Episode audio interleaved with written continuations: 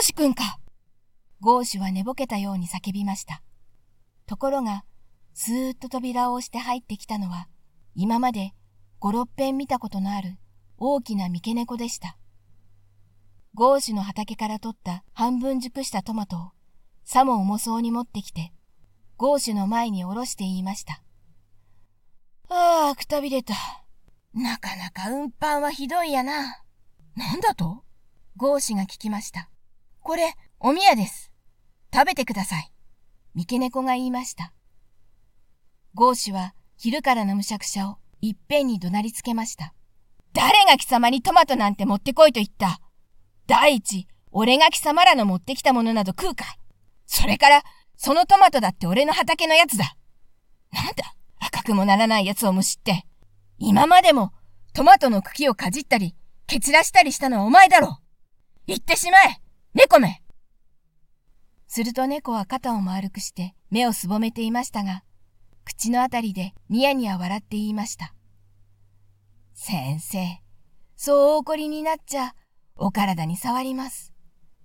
それより、シューマンのトロエメライを引いてごらんなさい。聞いてあげますから。生意気なことを言うな猫のくせに。セロ引きは尺に触って、この猫のやつをどうしてくれようとしばらく考えました。いや、ご遠慮はありません。どうぞ。私はどうも先生の音楽を聴かないと寝られないんです。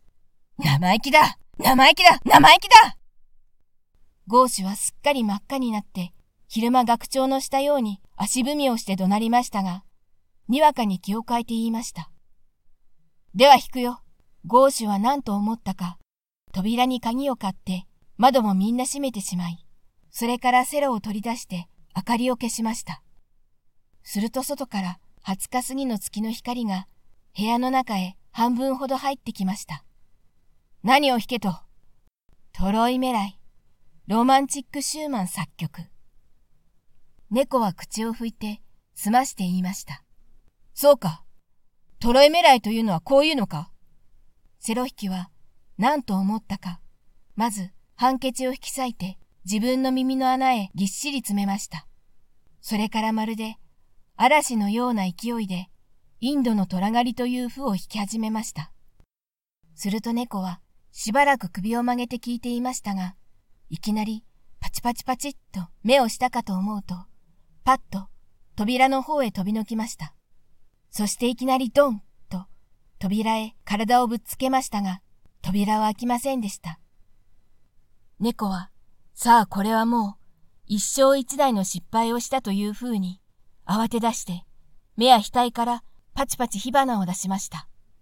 すると今度は口のひげからも鼻からも出ましたから、猫はくすぐったがってしばらくくしゃみをするような顔をして、それからまた、さあこうしてはいられないぞというように、はせ歩き出しました。ゴーシュはすっかり面白くなって、ますます勢いよくやり出しました。先生、もうたくさんです。たくさんですよ。五章ですからやめてください。これからはもう先生のタクトなんか取りませんから。黙れこれから虎を捕まえるところだ猫は苦しがって跳ね上がって回ったり、壁に体をくっつけたりしましたが、壁についた後はしばらく青く光るのでした。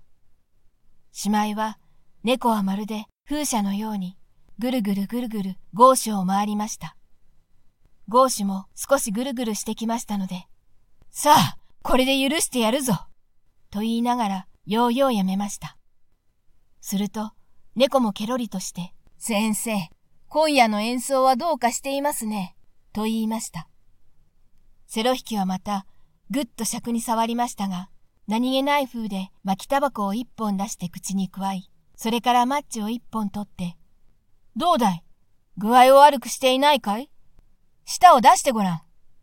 猫は馬鹿にしたように尖った長い舌をベロリと出しました。はは、少し荒れたね。セロ引きは言いながら、いきなりマッチを舌でシュッと吸って自分のタバコへつけました。さあ、猫は驚いたのなんの。舌を風車のように振り回しながら、入り口の扉へ行って、頭でドンとぶつかっては、よろよろとしてまた戻ってきて、ドンとぶつかっては、よろよろまた戻ってきて、またぶつかっては、よろよろ逃げ道をこさえようとしました。ゴーシュはしばらく面白そうに見ていましたが、出してやるよ。もう来るなよ。バカ。セロ引きは扉を開けて、猫が風のように蚊帳の中を走っていくのを見て、ちょっと笑いました。それから、やっと生成したというように、ぐっすり眠りました。